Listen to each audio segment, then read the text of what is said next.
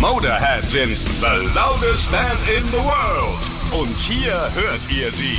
Die besten Stories rund um Lemmy und seine Band. Erzählt von den engsten Weggefährten des legendären Frontmanns. Also, schenkt euch einen Whisky Cola ein und dreht voll auf, denn hier ist Ace of Spades, der Motorhead Podcast bei Radio Bob. Mit mir, Andreas Schmidt. We are Motorhead. Ja, so fühlt sich Frontmann Lemmy am wohlsten. Vor seinen vielen Fans, die allerdings etwas weniger werden. Wir fassen mal schnell die Ereignisse aus den letzten Folgen zusammen. Mit ihrem vierten Album Ace of Spades landen Motorhead 1980 das erste Mal in den Top Ten in ihrer Heimat England, aber auch in Deutschland. Kurz danach hauen sie die Live-Platte No Sleep Till Hammersmith raus und schaffen es dann in UK sogar auf Platz 1. Sie sind auf dem Höhepunkt ihres Erfolges, aber dann geht es leider erstmal wieder bergab. Es gibt Stress in der Band, die beinahe zerbricht, Bandmitglieder gehen, neu kommen hinzu. Dazu sind auch ihre Nachfolgeplatten nicht mehr so erfolgreich. Am Ende wollen Motorhead ihre Plattenfirma Bronze Records verlassen, was nicht so einfach ist. Genaueres erfahrt ihr in den Folgen 4 und 5. Die Rechtsstreitigkeiten mit Bronze Records ziehen sich zwei Jahre hin. Tja, in dieser Zeit gibt's eben keine neuen Platten von Motorhead. Aber sie machen bei anderen Platten mit. Zum Beispiel bei Benefizplatten. So gibt's eine neue Version von You'll Never Walk Alone. Zugunsten den Opfern der Brandkatastrophe vom Bradford City Stadion. Am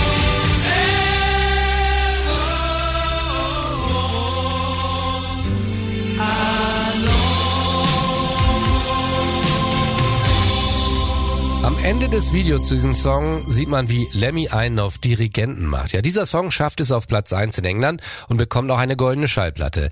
Ende Juni feiern Motorhead dann das zehnjährige Jubiläum der Band im Hammersmith Odeon und es kommen auch viele alte Bandmitglieder. Den Konzertausschnitt, den gibt's auch noch bei YouTube. Zu Beginn singen die Fans dann lautstark Happy Birthday.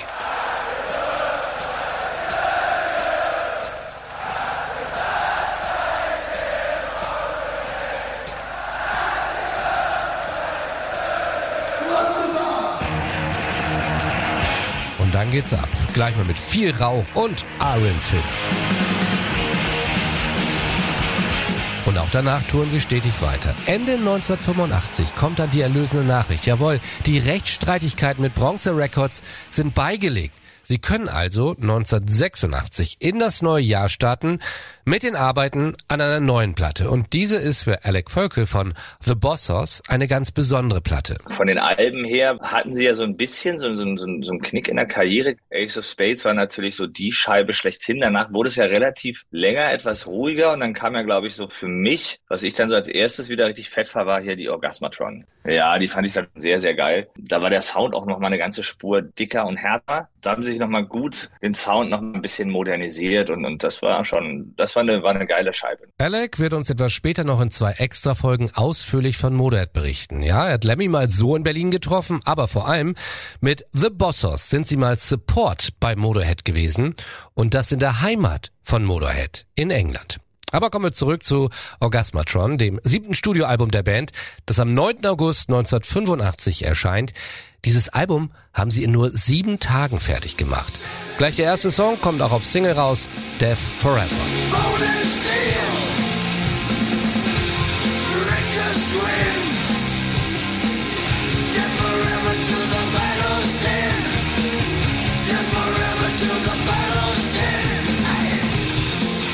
Sollte die Platte Riding with the Driver heißen. Das war zumindest der Arbeitstitel. Daraus wird dann am Ende aber Orgasmatron. Auch das Original-Cover sollte anders aussehen, denn eigentlich sollte da ein Foto vom Metallica-Schlagzeuger Lars Ulrich sein in einer für ihn dann eher unschönen Situation.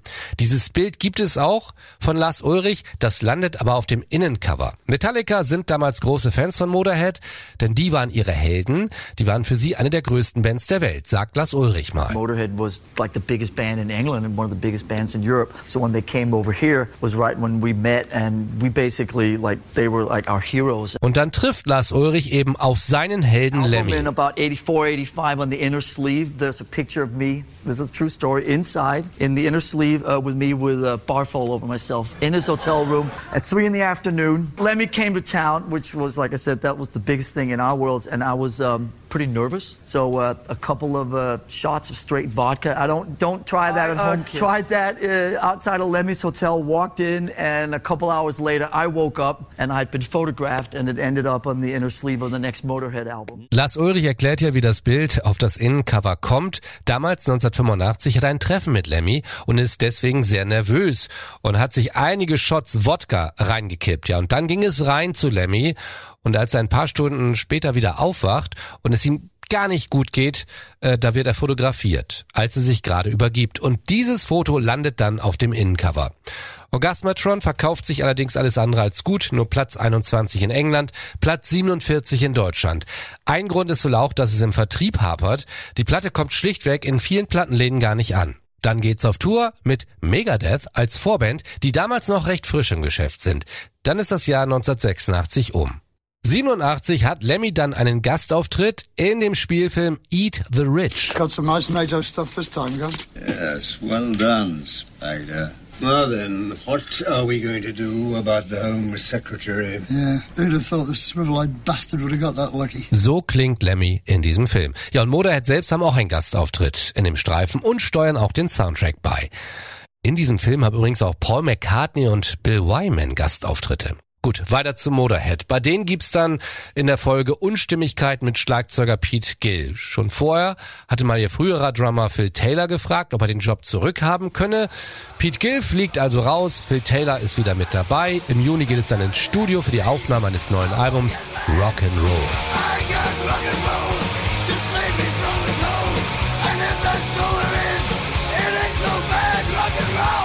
Naja, Lemmy selbst meint, das sei keines ihrer besten Alben. Danach dann der übliche Trott, Promotermine, bei MTV gibt's sogar einen Lemmy-Tag und dazu geht es auf Tour in den USA als Support von Alice Cooper, von dem Lemmy damals ein sehr, sehr großer Fan ist. Er mag die Shows von Alice. 1988 nehmen Motorhead dann ein weiteres Live-Album auf, bei einem Rockfestival in Finnland.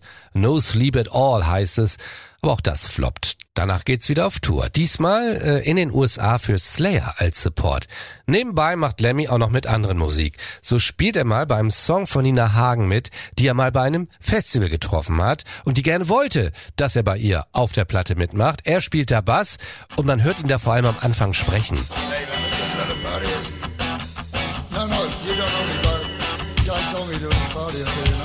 I know your face. Yeah, well, look up the fucking number. Der Song heißt übrigens Where's the Party?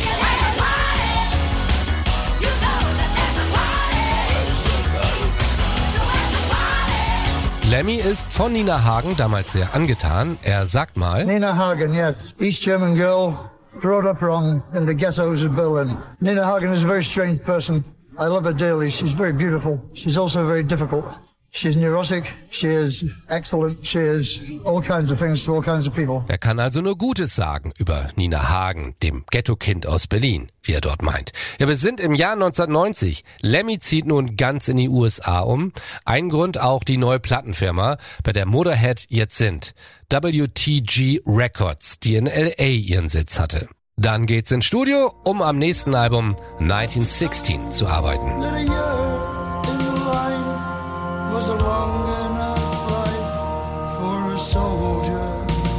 Das ist der Titelsong 1916 und das ist einer der wenigen Songs, bei denen Lemmy zuerst den Text und dann die Musik schreibt. Es geht dem Song um die Schlacht an der Somme im Ersten Weltkrieg, also in Frankreich. Eine Doku dazu hatte Lemmy damals inspiriert. Auf dem Cover des Albums sieht man fast alle Flaggen der Länder, die am Ersten Weltkrieg beteiligt sind. Nur die von Frankreich ist vergessen worden, was Lemmy dann schon ziemlich genervt hat, weil es ja im Titelsong eben um eine Schlacht in Frankreich geht.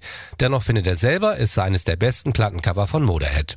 1916 ist das neunte Studioalbum von Motorhead und erscheint am 26. Februar 1991. Der Metal Hammer schreibt dann von dem mutigsten Motorhead-Album. Im Rockhard steht 1916 ist das stärkste Motorhead-Werk überhaupt. Eine Single wird daraus ausgekoppelt.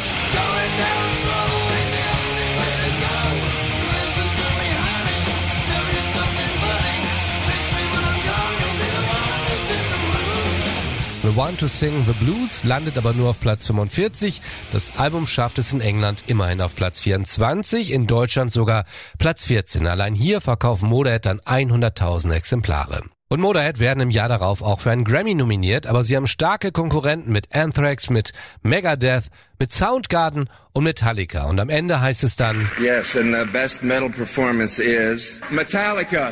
es wird übrigens noch bis zum Jahr 2015 dauern, bis Motorhead dann ihren einzigen Grammy überreicht bekommen. Wir bleiben aber im Jahr 1991. Es geht wieder mal auf Tour. Allerdings gerade in ihrer Heimat kehren ihnen die Fans den Rücken. Die Konzerte sind alles andere als ausverkauft, was dazu führt, dass sie außer in London für die nächsten fünf Jahre nicht mehr in England gebucht werden. Ein Grund auch, Motorhead hätten einen Vorschuss von 100.000 Pfund als Sicherheit bezahlen sollen, aber dieses Geld hatten sie schlichtweg nicht. Dann wechseln sie mal wieder ihr Management, versuchen es mit Sharon Osbourne, der Frau von Ozzy Osbourne, aber auch sie ist nicht die richtige als Managerin, aber sie bleiben in Verbindung und eines Tages ruft Sharon Lemmy an und fragt, ob er nicht für das neue Album von Ozzy ein paar Songs schreiben kann. Er sagt, klar, und schreibt in kürzester Zeit sechs oder sieben Songs, wie er meint. Vier davon landen dann auf dem Ozzy-Album Osmosis, nämlich I Don't Want to Change the World, Hellraiser, Desire und Mama, I'm Coming Home.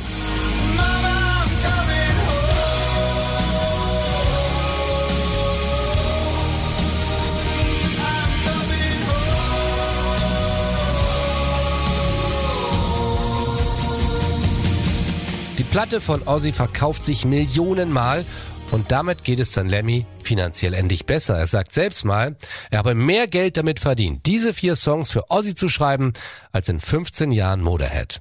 Anfang 1992 geht's dann in die Arbeit für das nächste Album March and Die. Da gibt's dann Probleme mit Phil Taylor, weil er laut Lemmy einfach immer schlechter wird und dann feuert Lemmy ihn. Tommy Aldrich trommelt dann auf den meisten Stücken von March or Die, nur bei Ain't No Nice Guy ist noch Phil dabei. Und beim Song Hellraiser sitzt ein gewisser Mickey D am Schlagzeug. Und dieser Mickey D wird für Motorhead noch ganz wichtig werden. Aber das hört ihr dann in der nächsten Folge von Mickey D persönlich. Das war Ace of Spades, der Motorhead Podcast bei Radio Bob. Mehr davon jederzeit auf radiobob.de und in der MyBob App für euer Smartphone. Radio Bob, Deutschlands Rockradio.